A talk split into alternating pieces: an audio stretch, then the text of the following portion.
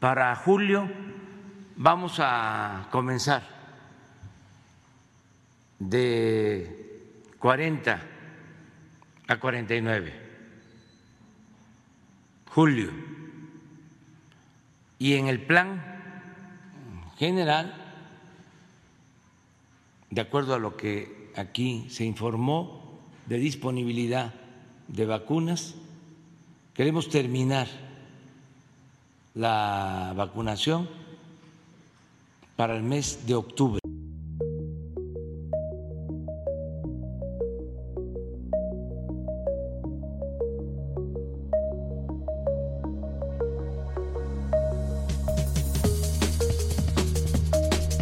GDL Post.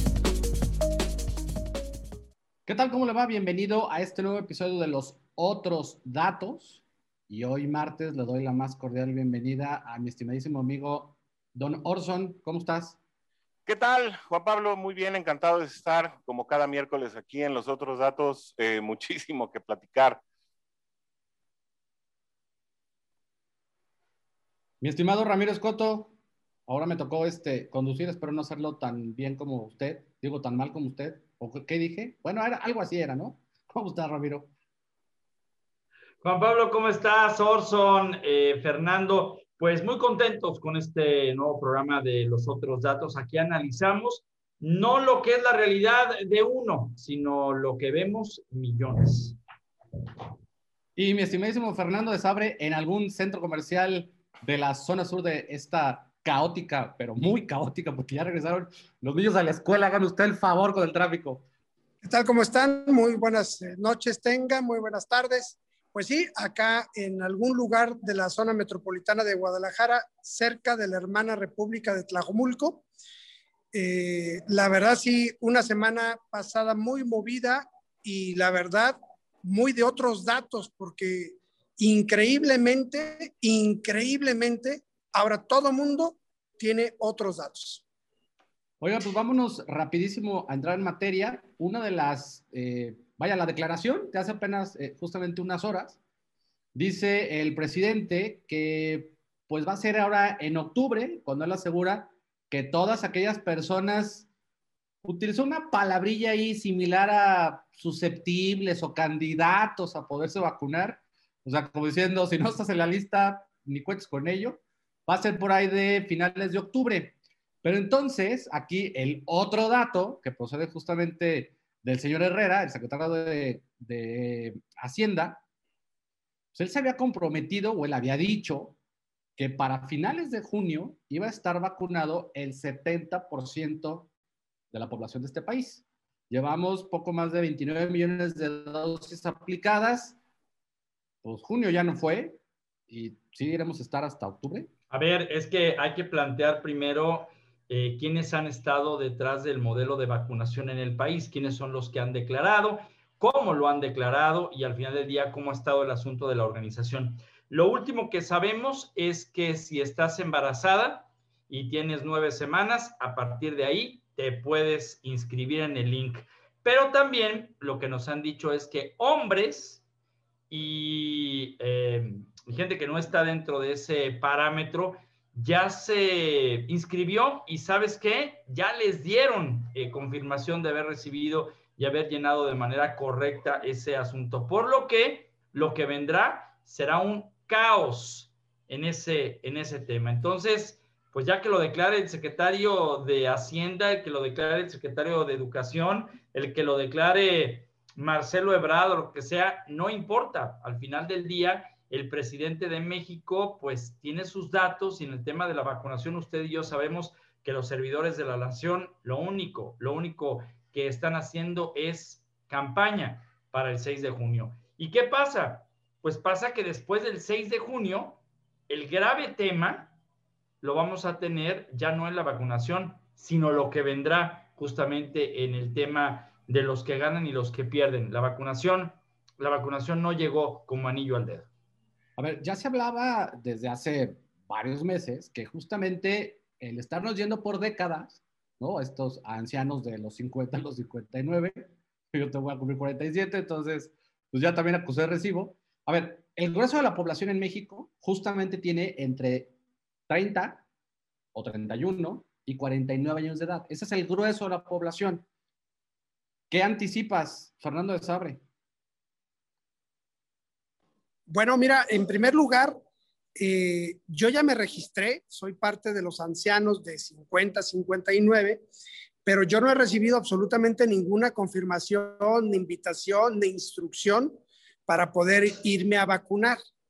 Entonces, eh, yo no entiendo cómo es que ya abrieron una etapa para los, los embarazados. Ah, no, es que ahora hablando con los términos para que nos entienda mucha gente, es las y los embarazados, digo, por lo que decía Ramiro, que ya se inscribieron algunos que no cuentan con esa condición y que ya les confirmaron que tienen su cita, pues bueno, las y los embarazados ya pueden pasar primero antes que los que estaban ya inscritos de 50 a 59.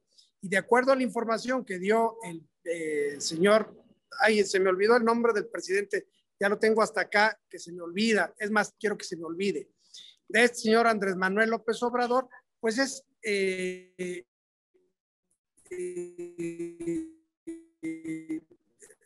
el, tema que ni, ni con el número de vacunas que ya dijo Marcelo Ebrard, que ya compró y que ya están, y que unas están guardadas y que otras ya vienen en camino, no, no, no me cuadran los números para que en octubre ya estemos todos vacunados, inclusive, digo, bueno, dijo que en julio todos los de la primera ronda, es decir, la primera vacuna, pero que en octubre estarían todos vacunados con la segunda dosis.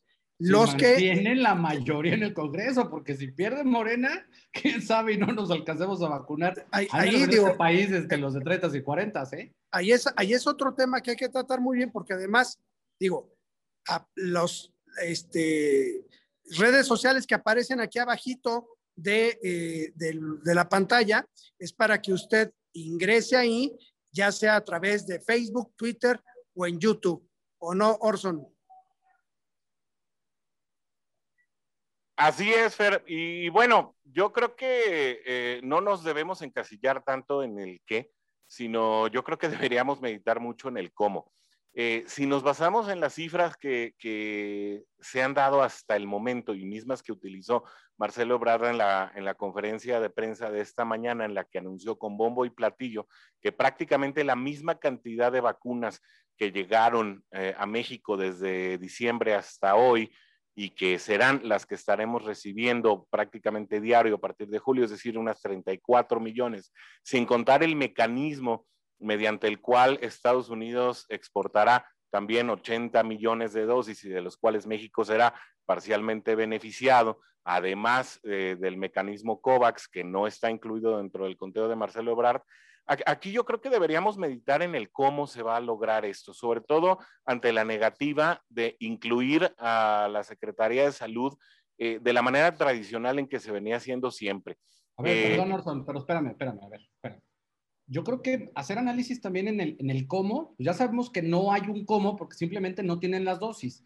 A ver, una situación y que es justamente con lo que abramos el bloque esta declaración que hace López Obrador de decir todas aquellas personas que tengan la posibilidad o que vayan a tener la posibilidad de aquí a octubre de ponérsela, póngansela. Entre comillas, si usted puede irse a otro lado a vacunar, hágalo. Básicamente eso le están, este, le están apostando. A ver, otra vez, el doble discurso. Primero pega y luego dice que no es cierto o que nosotros lo malinterpretamos. Este, ¿Cuál va a ser el escenario entonces entre a todas aquellas personas que incluso ya se reportan eh, de parte de personal de la aerolínea, que literal hay muchos vuelos que van a los Estados Unidos llenos solamente de gente que se va a ir a vacunar, o sea, va y regresa, literal. Ya hay paquetes, ya hay paquetes, te cuesta ya con todo y vacuna como 6 mil pesos por persona.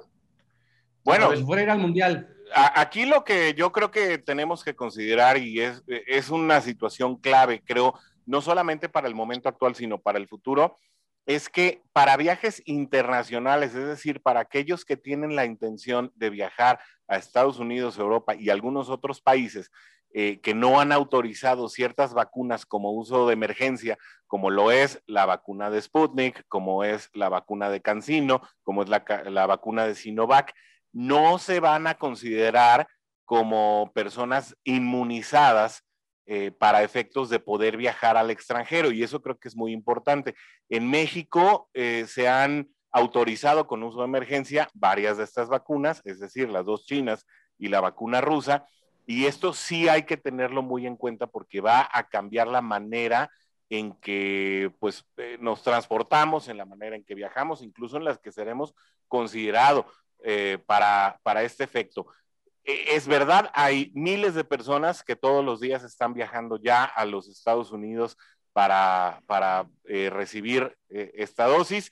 Tu servidor es uno de ellos. Y, la realidad es que midiendo el costo de oportunidad y además pensando en, en la manera en que calendariza eh, pues la Secretaría de Salud y la Secretaría de Gobernación, el presidente y la Cancillería, la realidad es que aunque ellos consideran cerrados los ciclos de los adultos mayores, eh, la realidad es que no todos los adultos mayores cuentan con esquema completo. El presidente consideró hoy, o así declaró, perdón, el pasado martes, que ya se había iniciado la vacunación de personas mayores de 50 años. No es verdad, no ha iniciado la vacunación de ese segmento. Ya están pensando en el segmento de 40, ya están pensando en inmunizar a todo el país y ya incluso lo prevén para octubre cuando ni siquiera han iniciado con el siguiente. Hay un segmento solamente de la población que está eh, completamente inmunizado. Y nada más quiero terminar con esto. Las formas no es lo mismo. En Estados Unidos, las personas acuden a cualquier farmacia. Sí, eh, tú puedes ir a cualquier lugar, hacerlo de, no, haces una fila de tres días, no es bajo el sol, tú acudes a una farmacia, te hacen tu, te hacen tu, tu dosis y te vas tan tranquilo como siempre. Yo no quiero saber lo que va a suceder con, con, los segmentos de población mucho más nutridos, como son los de 40, los de 30 e incluso de 16, 20 y tantos años, cuando estas famosas dosis lleguen, que además no sabemos si se van a administrar, eh, porque no podemos olvidar que cuando se estaban eh, vacunando a los mayores de 60 hubo 5 millones de, dosis que se quedaron ahí esperando a ser aplicadas y, y, y de ahí, pues la verdad es que el resultado fue bastante, bastante decepcionante.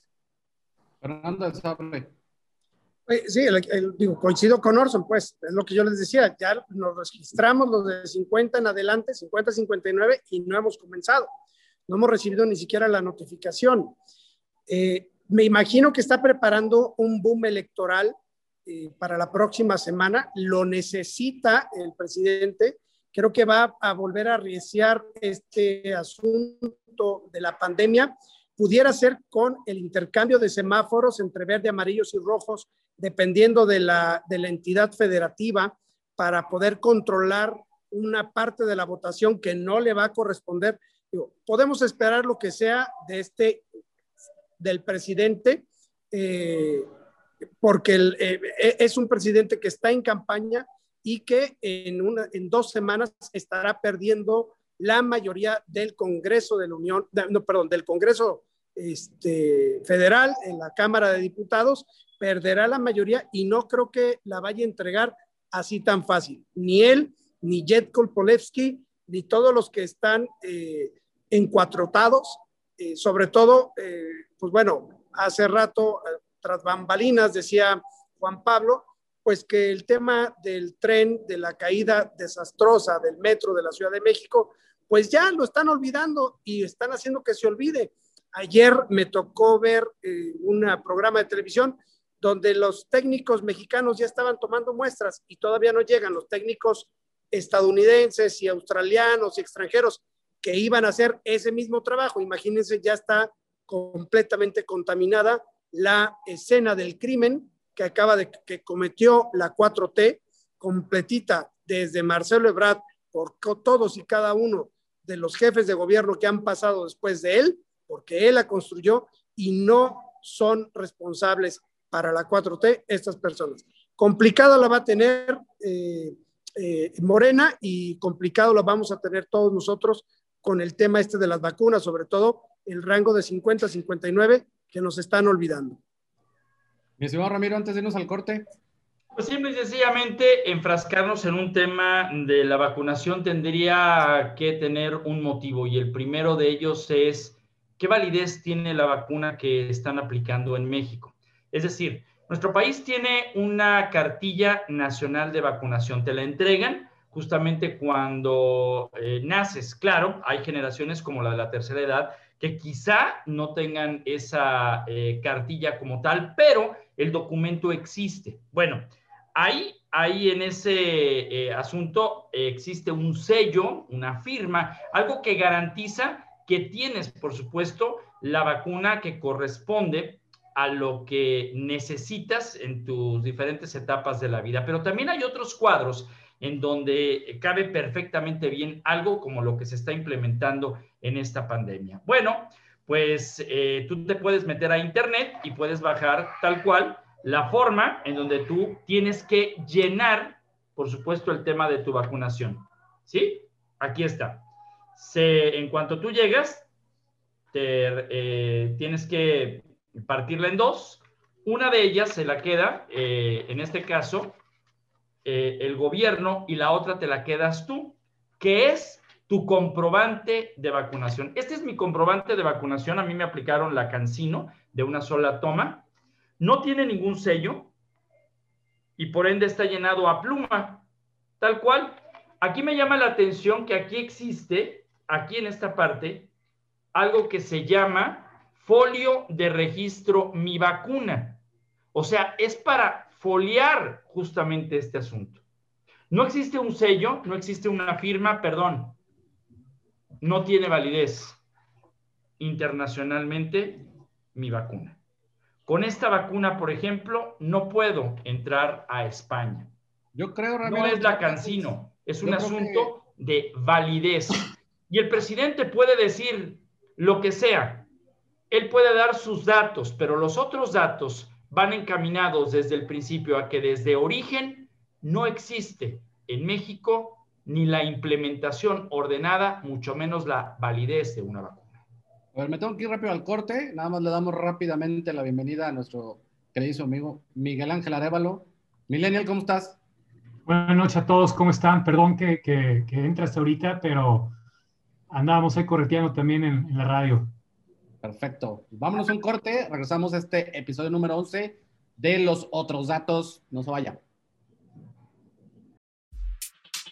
Guadalajara es nuestra. GDL Post.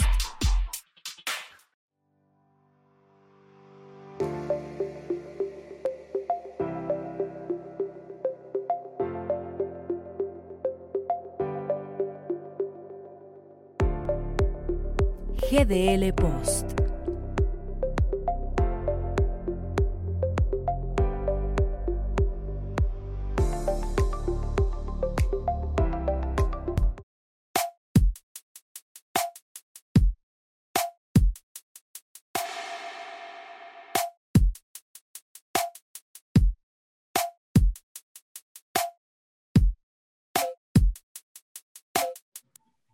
Continuamos en este episodio 11 de los otros datos y el otro tema que quiero traer justamente aquí a la mesa de análisis. Es este asunto que empezó a correr justamente en redes y que tiene que ver con el precio de la gasolina de la marca Pemex en los Estados Unidos, algo así como 10 pesos menos que lo que cuesta aquí en México y obviamente ya empezaron este, todas las redes de ambos lados, AMLO haters y AMLovers, a, alegar que pues, esto es algo que sí, toda la vida se ha dado, que el, combustible siempre está más caro, más barato en Estados Unidos. Sí, seguramente la parte del combustible sí. Lo que llama mucho la atención y, pues, como bien decías tú, Orson, en las redes, y es una mentada de madre, entonces que la marca de Pemex cueste 10 pesos el litro más barato en Estados Unidos. Miguel Ángel Arevalo.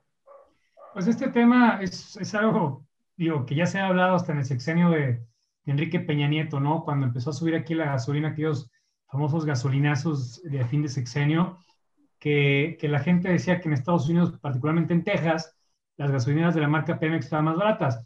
A ver, esto es un tema eh, que la realidad no, no, le podemos reprochar a Pemex que la gasolina esté más barata ya. O sea, a final de cuentas, Pemex es una marca más de gasolina, así como aquí encontramos este, Chevron, encontramos Shell, eh, BP y mil marcas más. Bueno, pues en Texas también Pemex, eh, por medio de la iniciativa privada, tiene marca, tiene presencia y bueno, pues se ajustará a los precios eh, locales del hidrocarburo. Cosa diferencia que pasa en México. ¿Cómo? pues, Pero a ver, espérame, ¿cómo? En manos de la, en manos de la iniciativa privada, pero ¿cómo se te ocurre si es algo del, de lo que está en contra de nuestro presidente? pues está en Es contra el del presidente, petróleo de todos los mexicanos. Pero la reforma energética pasó en la sección anterior y ahora la reforma de hidrocarburos del presidente está detenida. Entonces, mientras Pemex siga queriendo operar y, y podrá operar en otros países con su marca, marca eh, devaluada, desgastada, como queramos llamarle, este, pues te tendrá que gustar a los precios eh, locales según el mercado en el que se encuentre.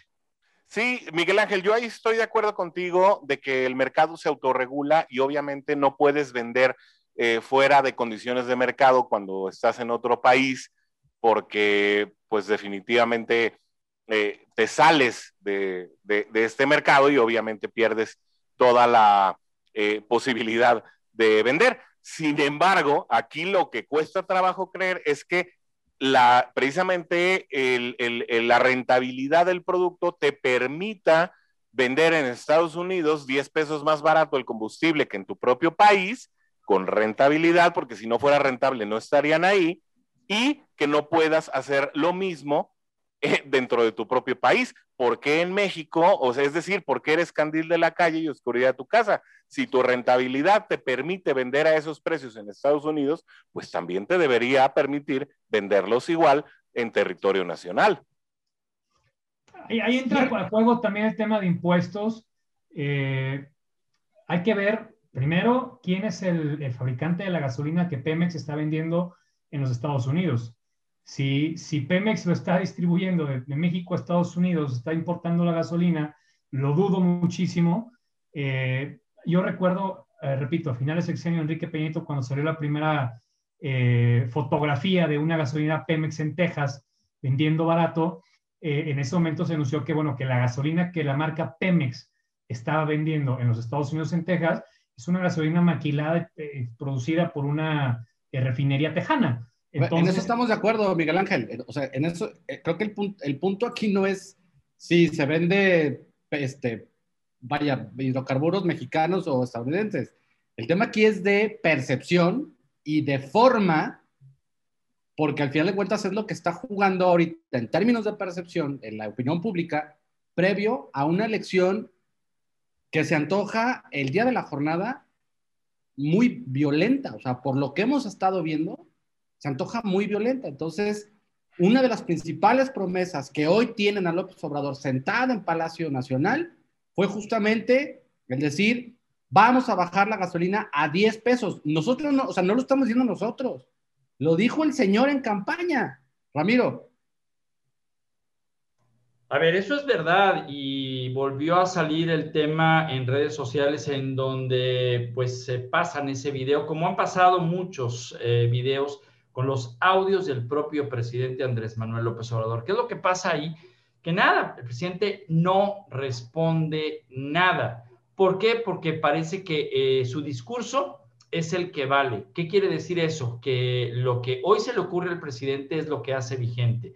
Lo que dijo en el pasado, pues simple y sencillamente lo olvida o simple y sencillamente evoca a un asunto del el PRI robó más, eh, es que este es un ataque de los conservadores, es que, vamos, ya se le acabó el tema del discurso del presidente cuando eh, se le cuestiona. También hay que ver quién cuestiona al presidente, porque pues no, no hay periodismo crítico en las mañaneras desde que eh, Ricardo Rocha, desde que Jorge Ramos, desde que un par de periodistas que se me escapan lo confrontaron en la mañanera. No, no hay forma. Y el tema de la gasolina tan solamente es la punta del iceberg de una serie de circunstancias que tampoco ha cumplido. ¿Dónde están las carreteras que ha inaugurado el presidente? ¿Dónde están las universidades que ha dicho el presidente? Las sucursales bancarias que dice iba a poner en todos los lugares para que la gente cobrara a través de una tarjeta la pensión o el apoyo eh, económico que el gobierno daba.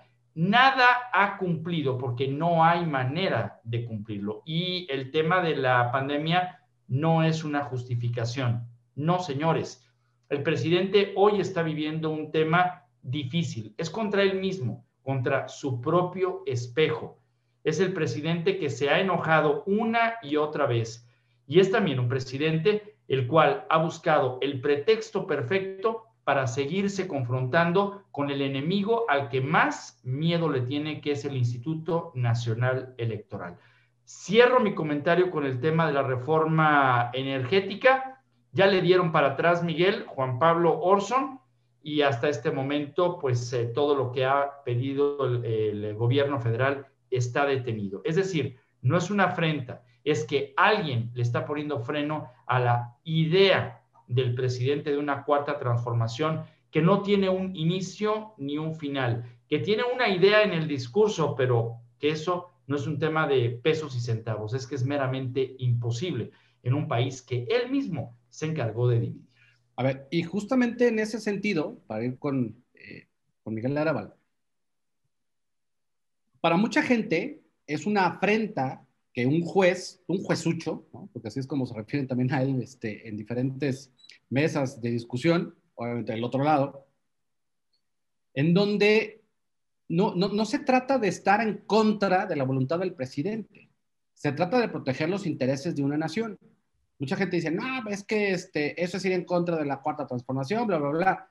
A ver, el asunto de esta contrarreforma energética no es solamente un asunto de, y lo puedo decir, parar el capricho del presidente. Es también salvaguardar los intereses de la nación, toda vez que se firmó un tratado de libre comercio y en donde se, ya se esperaba, justamente a partir de esta, no le cambie ni una coma, el chorro de demandas que se iban a venir justamente en contra del gobierno, que a final de cuentas tiene que pagar no lo va a pagar de su bolsa, no va a salir de, este, la fábrica de chocolate ni de la fábrica de la cerveza, va a salir del dinero de los impuestos. En términos legales, Miguel Ángel, ¿qué crees que sigue? O sea, ya se le dio para atrás. Había, va a haber una reunión, bueno, hubo una reunión este, justamente entre los representantes de México, Estados Unidos y Canadá para hablar temas que tenían que ver justamente con el Tratado de Libre Comercio. ¿Qué, qué prevés, qué anticipas, qué se viene en las siguientes semanas? Mira, eh, viene no solamente en el tema de hidrocarburos, tenemos muchísimos temas que se han detenido en, instancias judiciales.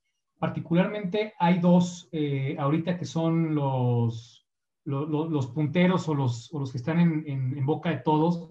Y es eh, el tema de la reforma energética que, bueno, pues ya se suspende de manera definitiva por medio de unos jueces de distrito y también este famoso eh, padrón de usuarios de telefonía móvil, que, bueno, inmediatamente creo que la segunda instancia más atacada por el presidente de la República en este momento es el INAI, el Instituto Nacional de Acceso a la Información y Protección de Datos Personales.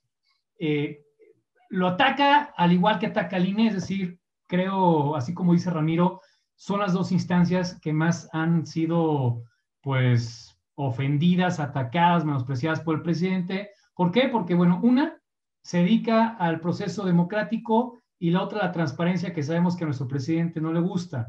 Entonces, ¿qué viene con estos eh, temas procesales o temas judiciales? Primero, este padrón de telefonía móvil no tarda para que la Suprema Corte lo eche para atrás. Han sido ya varias instancias, eh, organismos públicos, organismos descentralizados, que han este, interpuesto ya recursos judiciales en contra de, del padrón de usuarios de telefonía móvil, incluido el INAI, este, eh, una acción de inconstitucionalidad. Y bueno, pues ahora que, que, la, que, las autoridades judiciales detienen también la reforma energética, eh, pues es que es en completo apego a los tratados internacionales. Así como el presidente puede amenazar de que quiere desaparecer el INAI, es imposible que lo desaparezca. ¿Por qué? Porque México es parte de un tratado internacional, eh, el 108 de Budapest, que obliga a México a tener una instancia pública descentralizada que no pertenezca al Ejecutivo, que se encargue de vigilar la transparencia y la protección de datos personales. Entonces, el presidente podrá hablar, diría mi abuela, pájaro nalgón, hablador, pero de ahí a que realmente suceda es una cosa completamente distinta. Al menos tenemos un poder judicial que parece sólido. Eh, dudo mucho de las capacidades o de la, o, más bien no de las capacidades, sino de la neutralidad. No, pues a día de hoy realmente lo que nos está salvando es el poder Oye, judicial. Miguel, ¿cómo dices que se llama la organización esta? Eh, es un tratado internacional, es el convenio 108 de Budapest, que regula protección de datos personales y obliga a los Estados miembros a que tengan un organismo eh, autónomo que vigile el tema de la protección de datos personales, en este caso el INAI. Es que te lo pregunto porque cuando lo desaparezca, en una mañanera ofrecerá una disculpa a Budapest y a todo el pueblo de Budapest por esta situación. 100 años después, pero sí. Sí, Sí, seguramente. Pero a ver, antes de irnos, traigo otra vez un tema en el tintero y obviamente es imposible no hablar de este asunto electoral y de todo lo que está ocurriendo a nivel nacional y evidentemente a nivel Jalisco con el Partido de Movimiento Ciudadano. En los últimos días se ha desatado una guerra este, prácticamente en muchos medios, sobre todo, eh, me refiero a medios digitales, fake news, no fake news, este, análisis y demás, en donde comienzan a comparar ahora sí, de manera literal, al MC junto con Morena. ¿Por qué? Antes de que empiecen este, a brincar acá este, y nos vayan a tachar de chairos y demás cosas, no. Tiene que ver justamente con esta declaración o renuncia, digamos, a la candidatura que hace el señor Burs a partir del asesinato de un candidato a alcalde en el estado de Sonora. Obviamente, una reacción, podríamos decir a lo mejor hasta timorata de parte del líder, este Dante Delgado, y el espaldarazo que aunque mucha gente no le guste, ya le dio el señor presidente a Samuel García en el estado de Nuevo León. Orson. Sí, la, verdad, una situación difícil de leer por precisamente todos los factores eh, que ya comentabas y que se agravó muchísimo eh, tras el asesinato del, candidato allá en Cajeme, Sonora, y que sin duda eh, metió un, un ingrediente inesperado a una elección que se le escapa de las manos a Morena y eh, que obviamente envuelve a uno de los incondicionales del presidente, es Durazo, ¿no? Esta, esta situación que obviamente agitó todas las arenas y que obviamente eh, trajo lecturas locales que, que, no está de más eh, estar analizando de aquí a la contienda, obviamente te hace o puede conducir a, a pensar que el mismo Ricardo Burs pues se sale de la contienda tal vez eh, bajo, no solamente bajo un esquema de posicionamiento partidista, de preferencia de colores, de, de, de amistades en otros, en otros lugares. Ver, lo que pasa es que no solamente renuncia, se va con la alianza Va por México. Sí, correcto. Exacto. Eh, sin embargo, ante un tema tan agitado y donde obviamente existen alianzas, o bueno, existen viejas amistades, porque obviamente la familia Burs ha sido eh, cacique o de estas familias que se han eh, apoderado de, barrio, de varios territorios electorales en Sonora eh, por muchos años, eh, definitivamente eh, el hecho de que el mapa electoral se haya movido de la manera que se movió la semana pasada implica que hubo otros jugadores, que hubo otros integrantes, que hubo a lo mejor tal vez hasta ciertos mensajes que obviamente no saldrán a la opinión pública, que tal vez hicieron repensar o replantear la estrategia de muchos de los integrantes. Tal es el caso de Movimiento Ciudadano, que fuera del caso de Nuevo León, pues pareciera que, que, no, bueno, obviamente en Jalisco, donde está peleando directamente con Morena, y eso no hay que olvidarlo, pues no figura. Bien lo dijiste en el, en el episodio anterior, fuera de Jalisco, Morena tiene muy pocos representantes en el Congreso Federal y eso cuenta. Y otro tema, Ramiro, tiene que ver justamente con que el domingo el señor Pablo Lemos, candidato a la presidencia municipal de Guadalajara, pues se le ocurre dar de alta a un señor de apellido Delgadillo, que curiosamente es hermano de la candidata a diputada por Morena, Claudia Delgadillo. Habría que ver qué está pensando o qué tal le va a caer este tipo de noticia al señor Carlos Lomelí, quien otrora vendiera este, medicinas a sobreprecio. Miguel Ángel Arevalo. A ver, este tema de, de Delgadillo, pues es, es, de risa, ¿no? O sea, yo, yo siempre he hablado mal. A ver, es que, es que luego dicen que no es cierto, cuando están las evidencias ahí, de que MC pues está aliado con Morena al final de cuentas. Digo, este pleitito que de pronto traen los dirigentes, ay, perdón, de luego me como un taco. Digo, perdón, es, es el hermano de una candidata de Morena, por el amor de Dios. No sé hasta dónde estén aliados, pero a ver, o sea, eh, a ver, Mariana Fernández era, es prima del gobernador y, y, del PRI brincó a Morena en lugar de verse a Movimiento Ciudadano. O sea, en Jalisco y en México la, la política es una porquería. Yo siempre he hablado, eh, no mal, sino. A ver, mi hermano que... es del América, yo soy del Atlas. O sea, ¿por qué confundir esa parte? O sea, no, yo no comparto la ideología de mi hermano, pero yo creo que el tema de Claudia Delgadillo. Por cierto, los dos van a ver la final desde su sofá. Pero Perdón, bueno, yo conozco a Mariana Fernández, es mi amiga desde hace muchísimos años. Y, el tema de, de, de, ser prima y demás, o sea, me parece que muchos llevaron a, a este asunto a, vamos, a ver, Claudia Delgadillo, no hay que negarlo, tiene la operación que necesitaba el PRI para haber ganado Guadalajara cuando ella la bajaron de la contienda en tiempos de Aristóteles Sandoval y le dieron la candidatura a Eduardo Almayer. ¿Qué pasó ahí? Que ella pues se peleó, se salió del PRI y toda esa, eh, ese pues valor político, ese capital político, pues, ¿quién se lo queda aparte de ella? Pues el hermano. Pero pues, a ver, ya estamos grandecitos, de verdad se los digo. Y quiero aprovechar este tema para decirle a mis tías que me han estado mandando mensajes y me han dicho, hoy han llegado aquí conmigo y me han dicho que si yo no voto por fulano o perengano, me van a quitar la pensión. Oye, me están regalando un, un, un vaso con gelatina, pero tengo que votar por tal o cual. ¿Sabes qué, tía? Diles que sí, acéptales la gelatina, diles que sí, acéptales el cheque y al final vota por quien tú quieras. Así o sea, lo dijo Andrés Manuel, Ramiro. Así lo dijo toda su cuando vida. era candidato. Acepta las chivas, acepta los frijoles, el gorgojo. Oye, Miguel Ángel, este, en tu, ahora sí que en tu segmento de población, ¿no? Los millennials. Jóvenes, guapos, talentosos, eh, ¿qué, ¿cuál? Sí, whatever, este, ¿alguien tiene hambre? Este, no, a ver, ya en serio. ¿Qué preferencias ves tú justamente en los jóvenes? Porque sí estamos hablando de dos mercados electorales completamente diferentes. Uno de ellos es los adultos, ¿no? de 18 a 30 años en edad de votar. Y el otro grupo mayoritariamente importante tiene que ver con del 31 a este, obviamente 65 más, hablando en términos de, este, de segmentación metodológica, sobre todo en el tema digital. Para tu segmento de edad, para estas personas entre 25 y 35 años, ¿qué prevés? O sea, ellos, ellos qué es lo que están buscando? ¿Cuáles son los, digamos, los sentimientos, ¿no? Este, ¿Cuáles son eh, en términos de la inseguridad, el tema del agua, evidentemente? Y sobre todo un, un, un, tema al que incluso tú te has subido mucho en redes sociales y que tiene que ver con este asunto de los feminicidios. Mira, creo que, que en, mi, en mi segmento de, de, amigos o de mi generación, yo tengo 30 años, eh, hay, hay una agenda política muy marcada.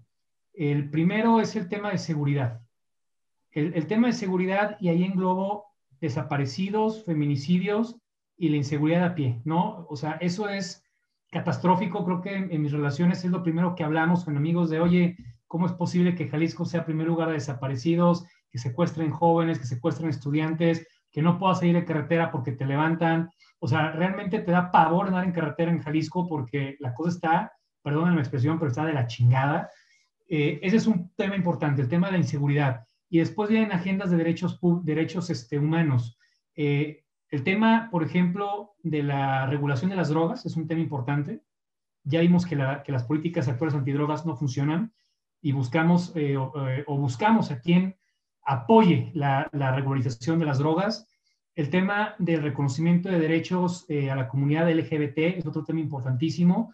Y tema de movilidad sustentable. Creo que ese es otro tema padrísimo, importantísimo que buscamos los jóvenes, que se impulsen nuevos medios de, de, de, de movimiento masivo, ¿no? De movilidad masiva, autobuses, tren, bicicleta, etcétera, dejando de lado el, transporte particular de, uso privado. Creo que esa por ahí va la, agenda que al menos en mi generación, mi, línea de amigos, pues estamos buscando en, en los candidatos. Estimado Orson, ya para irnos, ¿qué prevés a unas 19 días, 18 todavía de las elecciones?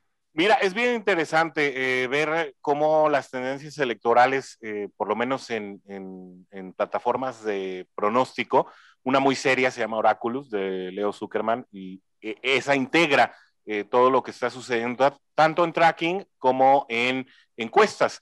y, todas ellas coinciden, y Oráculos concluye, que eh, ya ese dominio que parecía tener Morena hace 60, 90 días, pues llama la atención que hoy va a tener que pelear por demarcaciones, por gobernaturas y por diputaciones. Eso sin duda es un síntoma y, habla del derroche político eh, que ha realizado eh, no solamente el presidente, sino todos los integrantes del movimiento morenista con el capital político con el que comenzaron la elección y cómo el malgasto precisamente de la popularidad, se lo empieza a cobrar la gente, a pesar de que se cambie la, eh, conversación de manera superficial, como lo vimos en el tema de la línea 12.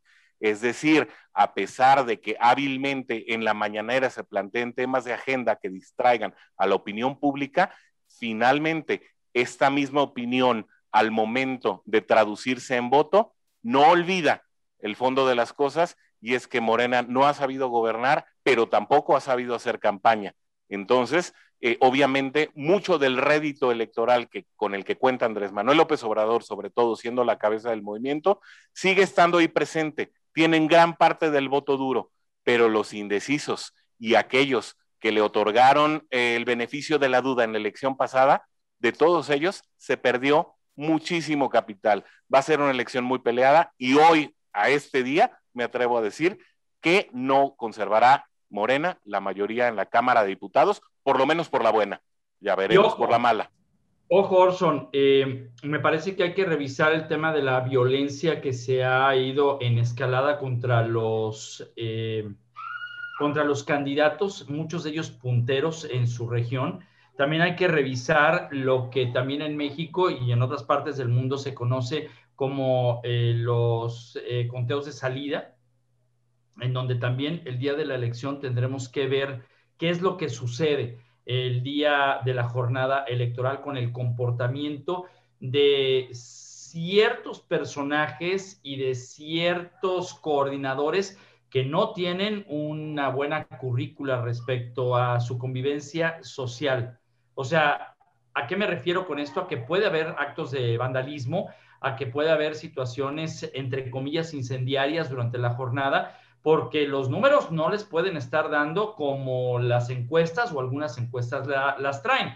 Y ojo, porque México puede ser diferente el 7 de junio. ¿A qué me refiero con esto? A una judicialización del proceso electoral en donde los candidatos que no ganan pues van a tener que eh, pues recurrir a estas instancias que bien decía Miguel Ángel Arevalo, están para eso y muchas veces en México es más costoso el post-electoral que la organización de las propias elecciones. Pero de eso platicaremos quizá en el próximo programa, dando cuenta también de lo que ocurrió con Diego Fernández de Ceballos, quien en la carta que dirigió este martes en redes sociales, pues ya sube de tono con adjetivos calificativos como él sabe hacerlo, por supuesto muy apegados a derecho para cualquier circunstancia que pueda ser señalada. Ojo con este personaje panista, ojo con este hombre de los ideales de Manuel J. Cloutier en su momento y ojo con lo que puede convertirse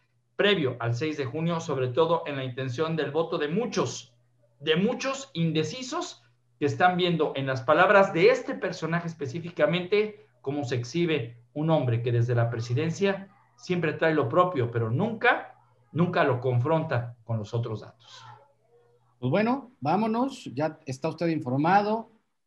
Lo más importante es que usted, y solamente usted, forje justamente su opinión. A final de cuentas, esa es la que vale, ¿no? Don Orson, invito a usted a que nos sigan, por favor, en todas nuestras redes. Muy bien, muchas gracias. Pues sí, eh, primero agradeciendo el favor de la atención de todo el público. Aquí abajo van a aparecer las redes sociales en las que pueden encontrar no solamente los otros datos, sino toda eh, la programación de GDL Post. Así también nos puede encontrar en su plataforma de podcast favorito. No olvide suscribirse. Don Miguel Ángel. ¿Algo más que agregar antes de irnos? Nada, agradecer a la gente que, nos regala su tiempo. De verdad, qué, qué enfado escucharnos, ¿no? Pero bueno, pues ver aquí cuatro caras bonitas vale la pena. Don Ramiro.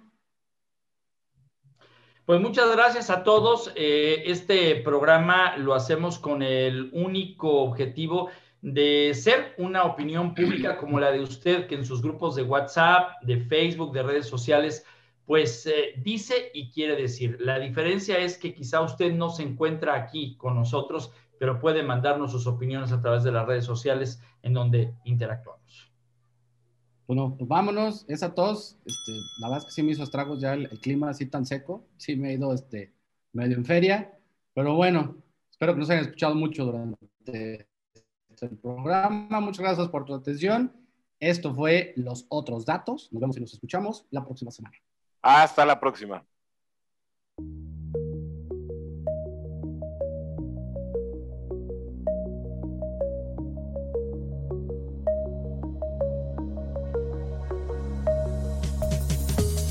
GDL Post